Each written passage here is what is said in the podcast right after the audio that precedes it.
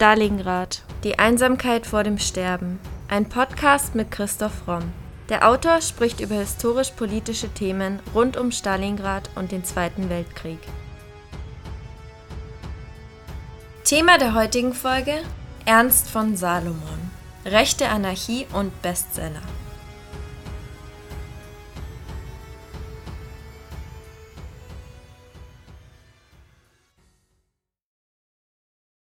Ernst von Salomon ist ein politisch schwer zu kategorisierender Schriftsteller und Aktivist. Seine Biografie betitelte man mit Soldat ohne Befehl. Und die New York Times sagte einmal, Ernst von Salomon gehört nicht zu den Leuten, die genug Liebe für ihr Vaterland besitzen, um zu schweigen und den Kopf zu senken. Doch was war er wirklich? Verehrer Preußens? Ein Anarchist? Ernst von Salomon hat viele Gesichter. In der heutigen Podcast-Folge erzählen wir seine Geschichte. Ernst von Salomon wird am 25.09.1902 als Sprössling einer preußischen Offiziers- und Beamtenfamilie in Kiel geboren. Der Vater ist preußischer Rittmeister und später Kriminalkommissar in Frankfurt am Main. Seine Mutter kommt aus St. Petersburg. Zwei Jahre zuvor war sein älterer Bruder Bruno geboren worden, später folgen die jüngeren Geschwister Horst und Günther nach. Die Familie von Salomon stammt ursprünglich aus Venedig. Ihre Vorfahren sind Hugenotten, die über Burgund ins Elsass und im Laufe der Französischen Revolution an den Niederrhein nach Geldern gekommen sind. Seit 1687 ist die Familie im Elsass in historischen Zeugnissen nachweisbar Ihr Adel wurde 1827 in Preußen anerkannt. 1909 zieht die Familie nach Frankfurt am Main um. Der Vater ist als einer der jüngsten preußischen Kriminalkommissare von Kiel nach Frankfurt am Main versetzt worden. Ernst von Salomon erlebt eine idyllische Kinderzeit in der Rothschildallee, wo die Familie wohnt. Er besucht von 1909 bis 1912 die Musterschule an sie, die als vorbildliche und moderne Bildungsinstitution in der Mainstadt galt, erinnert er sich später kaum noch, nur daran, wie der Direktor hieß, Max Walter, und dass er die Schüler einmal aus dem Unterricht rief, um ihnen mitzuteilen, dass dem Kaiser ein weiteres Enkelkind geboren sei. Salomon soll etwas Ordentliches lernen, um später den Erfordernissen des Lebens gewachsen zu sein und einen anständigen Beruf auszufüllen. Zu Ostern 1912 kommt Ernst von Salomon in das Lessing-Gymnasium in der Hansa-Allee. Er war angeblich ein stilles und scheues Kind, das bis auf Latein gute schulische Leistungen zeigte. Mehr als das Schülerleben blieb dem aus gutbürgerlichem Hause stammenden Knaben die nachmittäglichen Straßenschlachten mit den Kindern aus den Arbeitervierteln rund um die Rothschildallee in Erinnerung. War aber der Krieg erklärt, verbissen sich die Haufen mit Latten, Steinen, Schläuchen, Schleudern und Flitzebogen bewaffnet ineinander, dann war es so, dass sich die Erwachsenen scheuten, den Kampfplatz zu überqueren. So schreibt er später in Der Fragebogen. Auch seine Jugendfreundin Lieselotte, Lilo Wölbert, bleibt ihm in Erinnerung. Als sich 1913 aus den schlechten Lateinnoten ein schulisches Drama anbahnt, wird Ernst von Salomon von der Lessing-Schule genommen und wie sein älterer Bruder an die Kadettenanstalt nach Karlsruhe geschickt.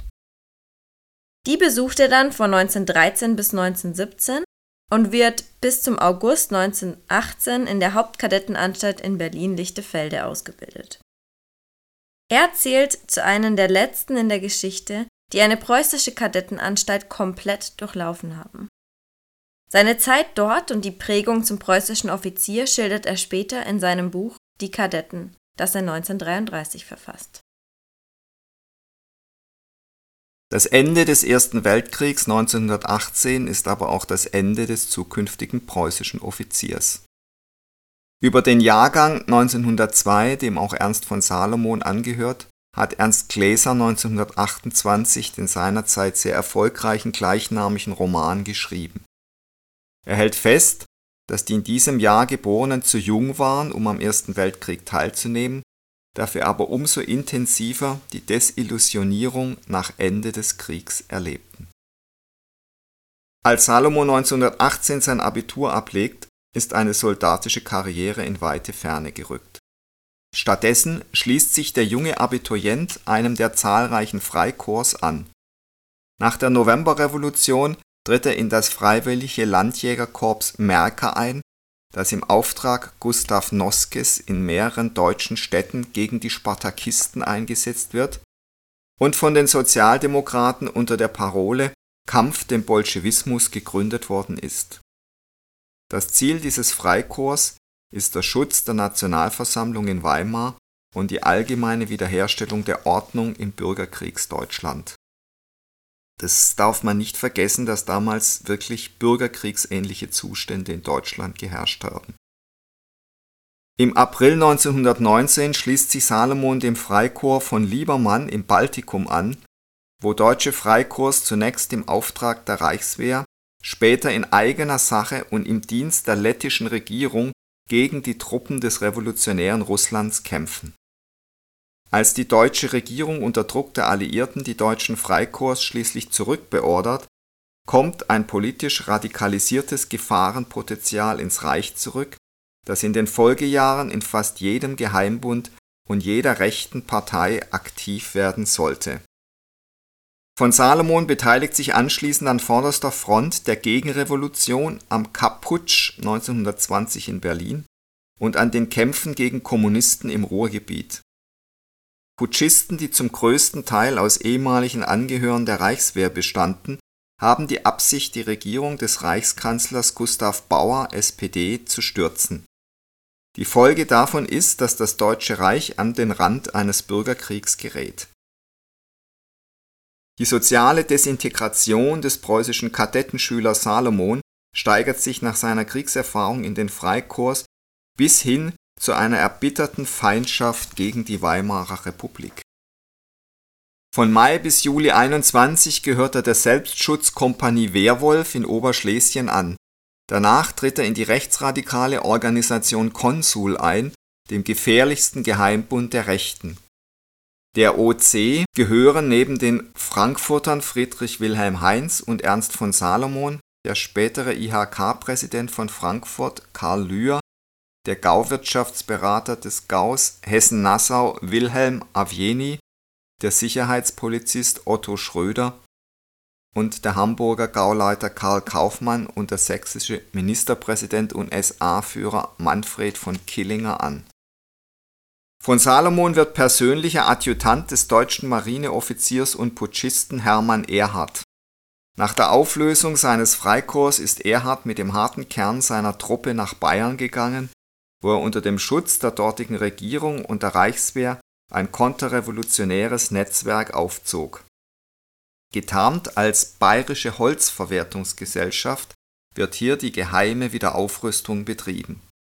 Attentate und Anschläge auf demokratische Politiker vorbereitet und durchgeführt und Spionageaufgaben der Reichswehr übernommen. Also das war sozusagen der illegale schwarze Teil der Reichswehr Hauptbeschäftigung der jungen Männer ist die Sammlung von Waffen und Rekrutierung einer schlagkräftigen Truppe in Vorbereitung von Umsturzversuchen. Mit dem Turnverein Jahn entsteht der Kern für eine spätere Nationalarmee.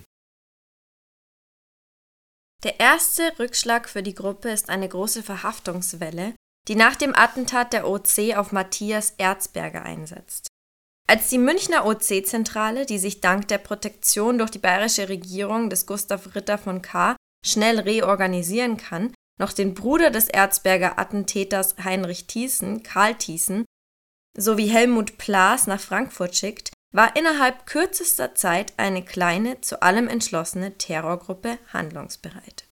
Salomon fungiert als Kurier und sogenannter junger Mann für alles. Mit seinen Wechselgeschäften besorgt er nach eigenen Angaben auch einen Teil des von der Frankfurter OC benötigten Geldes.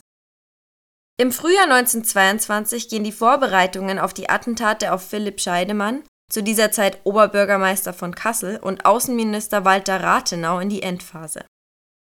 Als ein Mitkämpfer mit Verrat der Pläne droht, verüben Erwin Kern und Ernst von Salomon im Bad Nauheimer Kurpark Anfang März einen Mordanschlag auf ihren ehemaligen Gesinnungsgenossen. Paragraph 11 der OC lautet nicht umsonst Verräter verfallen der Feme. Das Opfer überlebt aber schwer verletzt und taucht daraufhin unter. Auch das Attentat auf Scheidemann an Pfingsten 1922 scheitert. In Berlin leitet derweil Kern zusammen mit Hermann Fischer die Vorbereitungen für das Attentat auf Walter Rathenau, einem Juden und sogenannten Erfüllungspolitiker. Mit seiner Ermordung soll die Weimarer Republik getroffen werden. Ein Wagen samt Chauffeur musste dafür besorgt werden, denn Kern wollte den Reichsaußenminister bei einer Autofahrt erschießen. Dazu wurde nun Ernst Salomon abkommandiert. Und diesmal hat die OC Erfolg. Walter Rathenau, Sohn des AEG-Gründers Emil Rathenau, wird tatsächlich am 24. Juni 1922 aus einem fahrenden Auto heraus mit einer Maschinenpistole und einer Handgranate in Berlin-Grunewald ermordet.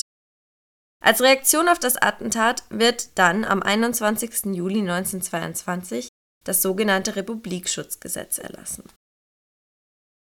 Nach dem Attentat wird man schnell fast aller Tatbeteiligten habhaft. Salomon versucht zwar, den beiden Attentätern zur Flucht zu verhelfen, es gelingt ihm jedoch nicht. Die beiden eigentlichen Attentäter Kern und Fischer kommen nach mehrwöchiger Verfolgungsjagd dabei ums Leben. Ernst von Salomon, der sich von Berlin nach München absetzt, um von Erhard weitere Direktiven zu erhalten, wird von der Polizei einige Wochen später gefasst. Im Oktober 22 wird Salomon vom Reichsgericht in Leipzig wegen Beihilfe zum Mord von Außenminister Rathenau zu fünf Jahren Zuchthaus und neun Jahren Ehrverlust verurteilt. Seine Strafe sitzt er in Striegau und in Butzbach ab. Auch nach der Haftstrafe bleibt die antiliberale Geisteshaltung als weltanschaulicher Kompass für Ernst von Salomon bestehen. Kurz nach seiner Entlassung wird er erneut wegen Beteiligung an dem versuchten Fememord am ehemaligen OC-Mitglied angeklagt und zu eineinhalb Jahren Zuchthaus verurteilt. Salomon wird jedoch bereits im Dezember aus gesundheitlichen Gründen wieder entlassen. Im selben Jahr erfolgt die Heirat mit seiner Jugendliebe Lieselotte Wölbert, mit der er sich bereits 23 aus dem Gefängnis heraus verlobt hat. Nach der Haft gerät Salomon offenbar ins Trudeln. Er wird wegen Alkoholismus in einem Sanatorium untergebracht auch die kurze Ehe mit Lilo Wölbert scheint seinem Leben nicht den gewünschten Halt zu geben. Sein älterer Bruder Bruno von Salomon, der sich nach dem Kapputsch verschiedenen rechten Gruppierungen angeschlossen hat, unter anderem auch der NSDAP, war Ende der 20er Jahre zur schleswig-holsteinischen Landvolkbewegung gestoßen, einer Protestbewegung der norddeutschen Bauern um Klaus Heim und Wilhelm Hamkens in der Holsteinischen Marsch haben in den späten 20er Jahren die Bauern gegen die Staatsmacht zu rebellieren begonnen, ein Ereignis, das später auch der mit Salomon befreundete Hans Fallada in seinem Roman Bauern, Bonzen und Bomben thematisieren würde. Salomon berichtet für die von seinem Bruder Bruno geleitete Zeitschrift Deutsche Front für die Bewegung, was wiederum von den Bauern und ihrem Anführer zur Kenntnis genommen wird Bruno und Ernst von Salomon gehen nach Itzehoe, um im Auftrag der Bauern die Zeitschrift Das Landvolk herauszugeben. Damit begeben sie sich in direkte Konkurrenz zu Bodo Use, der in der Stadt eine nationalsozialistische Tageszeitung leitet. Als Use sich vom Nationalsozialismus ab und dem Kommunismus zuwendet, findet zwischen ihm und Bruno von Salomon eine Annäherung statt Beide werden später gemeinsam nach Paris ins Exil gehen. Also man sieht an diesen Lebensläufen, wie wild schwankend es war, wie auch Leute, die eben zunächst Nazis waren, dann plötzlich zum Kommunismus gingen und umgekehrt auch. Und wie entwurzelt die auch waren, wie Ernst von Salomon praktisch in seiner ganzen Jugend von Freikorps zu Freikorps gegangen ist, wie er dann lange Jahre im Gefängnis saß, terroristische Anschläge gemacht hat. Also das war eine ganz wilde Zeit, die durch diese Biografie also so anschaulich beschrieben ist wie eigentlich sonst durch kaum eine andere. Das ist also schon hochinteressant, wie, also welches Leben jemand geführt hat, der ja eigentlich aus gesicherten, gutbürgerlichen Verhältnissen kam. Den Start der Zeitschrift Das Landvolk beschreibt Ernst von Salomon selbst als durchaus holprig. Mein Bruder und ich fanden in Itzehoe eine bankrott gegangene Druckerei vor, in einem alten baufälligen Haus mit einer kaputten Setzmaschine, einer intakten Handpresse und einem Haufen von Kästen, in denen die Lettern wild zusammengeworfen waren. Aber mein Bruder, technisch ebenso unbegabt wie ich, machte sich sofort an die Arbeit. Innerhalb weniger Wochen hatte das Blatt an die 20 Verfahren wegen Beleidigung und Pressevergehen am Halse. Als die Landbevölkerung sich radikalisiert und in einigen schleswig-holsteinischen Gerichtsgebäuden Bomben legt, greift der Staat durch und auch die Brüder Salomon werden verhaftet. Ernst von Salomon hat im Reichstag in Berlin eine Bombe gelegt, was ihm aber juristisch nicht nachgewiesen werden kann. Während seiner Untersuchungshaft beendet er seinen ersten Roman, Die Geächteten. Zwischen 1928 und 32 unterhält Ernst von Salomon enge Beziehungen zu mehreren nationalrevolutionären Gruppen und publiziert eine Fülle tagespolitischer Artikel in Zeitschriften wie Der Vormarsch, Der Angriff und Kampf ums Reich. So befindet er sich ideologisch im Umkreis ähnlich gesinnter Autoren wie Ernst Jünger, Ernst Niekisch, Friedrich Hielscher und Hartmut Plaß. Er lernt außerdem die politisch Gleichgesinnten Arnold Bronnen und Ernst Jünger persönlich kennen. Aber auch den politisch ganz anders orientierten Verleger Ernst Rowold, der später von den Nationalsozialisten mit Berufsverbot belegt werden sollte. Dieser Verleger gibt Salomon die Chance, mehrere Romane bei ihm zu veröffentlichen. Er bringt daraufhin Salomons dokumentarischen und zugleich autobiografisch geprägten Roman Die Geächteten heraus. Danach folgt Die Stadt, und die Kadetten. Mit diesen Romanen erregt Salomon beachtliches Aufsehen. Er wird zu einem der meistverkauften Autoren der damaligen Zeit, der kurze Zeit später auch, und zwar ebenso erfolgreich, das Drehbuchschreiben für sich entdeckt. In seinem Romandebüt Die Geächteten schildert Ernst von Salomon seinen Lebensweg vom Ende des Ersten Weltkriegs bis zu seiner Entlassung aus dem Zuchthaus 1927. Trotz seiner rechtsradikalen Tendenzen wird der Debütroman euphorisch gelobt. Ernst von Salomon gestand einmal selbst, dass er seinen Erstling für das schwächste seiner Bücher halte. Der Schriftsteller Robert Musil hingegen meinte, dass ihn Salomons Roman gepackt habe und er von der Begabung des Verfassers überrascht gewesen sei. Musil ist schließlich auch die Person, welche Salomon zur Niederschrift seiner Jugenderfahrungen in dem Werk Die Kadetten anregt. Wegen der Ehrenrührigkeit des Rathenau-Mordes darf Salomon nicht zur Reichswehr und Wehrmacht, nicht einmal während des Zweiten Weltkrieges. Zunächst aber erwirbt er sich durch die Beteiligung am Attentat aber die Anerkennung des ganzen rechten Lagers, auch der Nationalsozialisten. Obwohl seine Werke von den Nationalsozialisten als Dokumente vom Kampf um die Wiedergeburt der Nation gefördert werden, wendet sich Salomon nach der Machtergreifung 33 von der NS-Politik ab und verhält sich deutlich distanziert zur NSDAP, ebenso wie übrigens Ernst Jünger das ist ganz interessant, dass diese jungen Männer, die Schriftsteller, die Künstler, die Rechtsterroristen waren, die NSDAP abgelehnt haben und teilweise ja auch voller Verachtung betrachtet haben. Denn zum neuen nationalsozialistischen Regime hat Salomon trotz ideologischer Nähe ein zwiespältiges Verhältnis. In all seinen Werken inszeniert sich Salomon als rechts, sogar als sehr rechts, aber er wird eben nicht zum Nazi. Für eindimensional denkende Moralisten von heute also ein schwieriger Fall.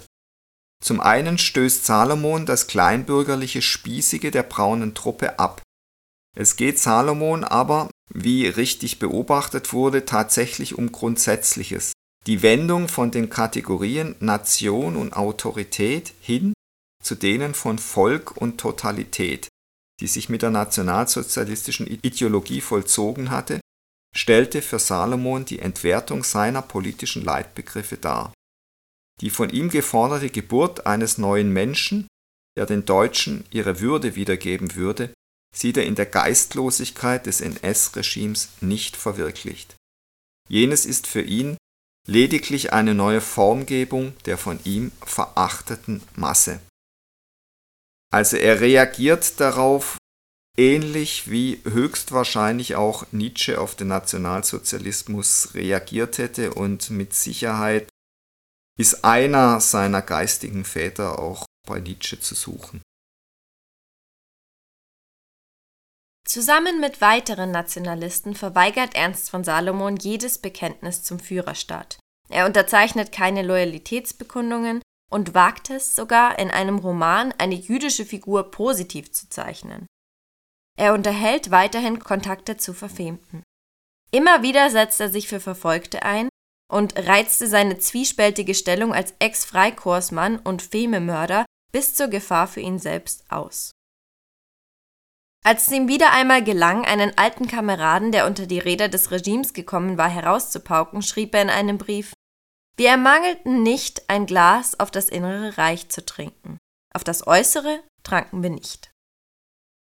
Aufgrund seiner persönlichen Kontakte zu politischen Gegnern des NS-Staates wie zum Beispiel Bodo Use und Harro Schulze-Beusen, der Mitglied der Roten Kapelle war, steht von Salomon unter polizeilicher Beobachtung. Sein Bruder Bruno war Anfang der 30er Jahre der KPD beigetreten und engagierte sich nun in der französischen Widerstandsbewegung. Trotz der Distanz zum NS-Regime sind Salomons Drehbücher gleichwohl nicht ideologiefrei. Die Filme Karl Peters und Kautschuk beispielsweise glorifizieren den deutschen Kolonialgeist und Menschen ohne Vaterland thematisiert die Freikorpskämpfe im Baltikum. Salomon ist nun Drehbuchautor für die UFA. Er lebt ausschließlich mit seiner jüdischen Lebensgefährtin Ilse Gotthelft während der Jahre bis 1945 sehr zurückgezogen. Er verweigert sich in dieser Zeit auch seinen politischen Freunden, wie zum Beispiel Hartmut Plaas, Franz Liedig und Friedrich Wilhelm Heinz. Diese Freunde waren auch an Attentatsplänen auf Hitler beteiligt. In privaten Äußerungen macht Salomon keinen Hehl aus seiner Verachtung für die Machthaber, hält sich aber in der Öffentlichkeit mehr und mehr mit Provokationen zurück. Zum anderen auch als Schutz seiner jüdischen Lebensgefährtin.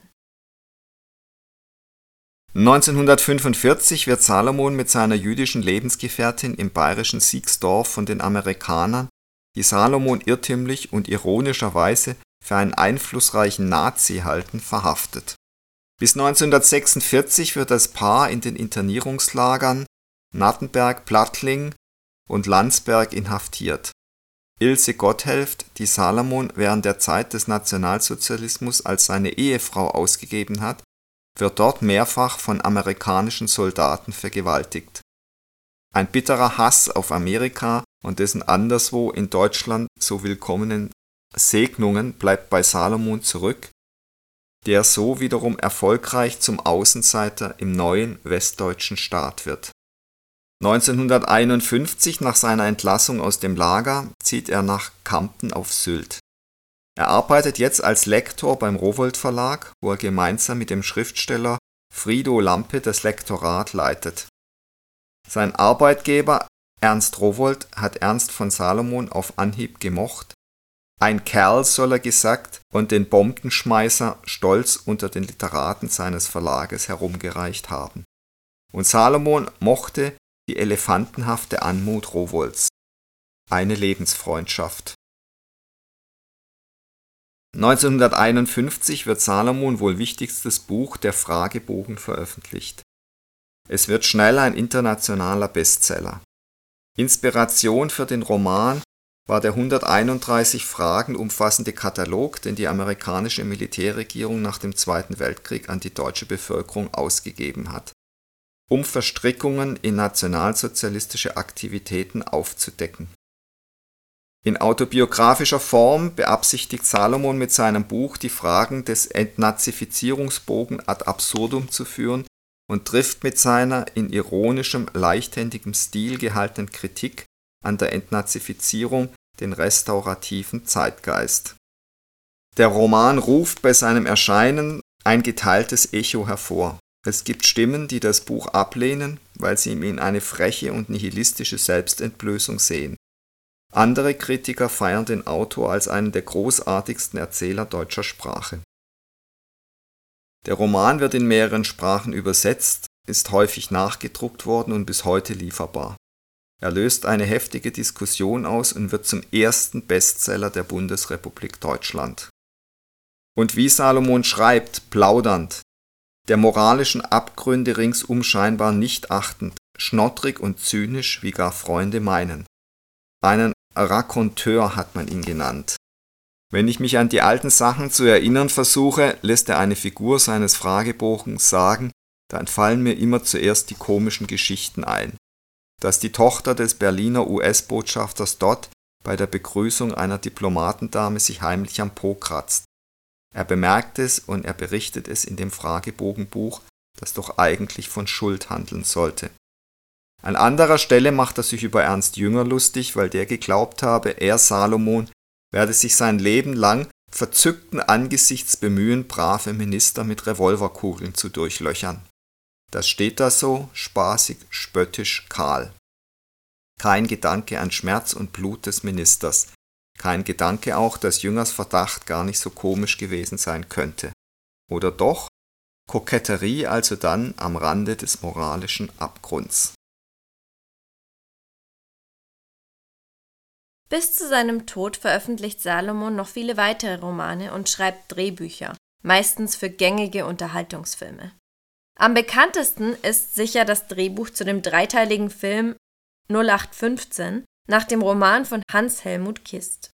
In weiteren Publikationen wendet sich Salomon gegen das Weltmachtstreben sowohl der USA als auch der UdSSR. Die Deutschen fordert er dabei zu einem dritten Weg zwischen Ost und West auf wobei er sich meist auf die ältere preußische Staatsidee stützt. 1956 erscheint der Film Liane, das Mädchen aus dem Urwald. Vier Jahre später veröffentlicht er den Bericht Das Schicksal des AD, das von der Kritik als eindrucksvolle Prosa beurteilt wird, der allerdings die Selbstreflexion fehlt. Politisch engagiert Salomon sich in den 60er Jahren überraschend in der Deutschen Friedensunion und nimmt an der Weltkonferenz gegen die Atombombe in Tokio teil. 1965 erscheint dann sein letzter Roman Die schöne Wilhelmine, ein Roman aus Preußens galanter Zeit. Am 9.8.1972 stirbt Salomon in Stöckte bei Winsen an der Luhe. Nach Auschwitz könne man keine Gedichte mehr schreiben, hat Theodor Adorno gemeint. Aber er von Salomon schrieb, Ausgerechnet er, der Fememörder. Zwar waren es keine Gedichte, sondern Erzählungen, Romane, Huldigungen an Preußen, allesamt von seinem Erstling die Geächteten an bis hin zu Die schöne Wilhelmine. Es lässt sich das ganze Leben des nachmaligen Literaten, der sich im Dezember 18 unverzüglich zu einem Freikorps meldete, als Suche nach einem Ankommen, nach dem Dazugehören beschreiben, das für jemanden seiner Herkunft und Erziehung wenig überraschend im militärisch-politischen Bereich gesucht wurde. Sein Leben lang fühlte sich Ernst von Salomon als ein Verhinderter, als jemand, der noch nicht an seinem richtigen Platz angelangt war. Ordnung und Funktion wurden so zu zentralen Grundpfeilern seiner metaphysischen Betrachtungen. Ernst von Salomon ist ein politisch schwer zu kategorisierender Schriftsteller und Aktivist sowie einer der umstrittensten Schriftsteller des 20. Jahrhunderts. Biografie und literarisches Werk sind bei ihm unmöglich voneinander zu trennen. Immer wieder hat er über sein eigenes Leben geschrieben und insbesondere sein bekanntes Werk Der Fragebogen ist eine kunstvoll gebaute und durchaus literarische, aber dennoch eindeutig auf die reale Person Salomons bezogene Autobiografie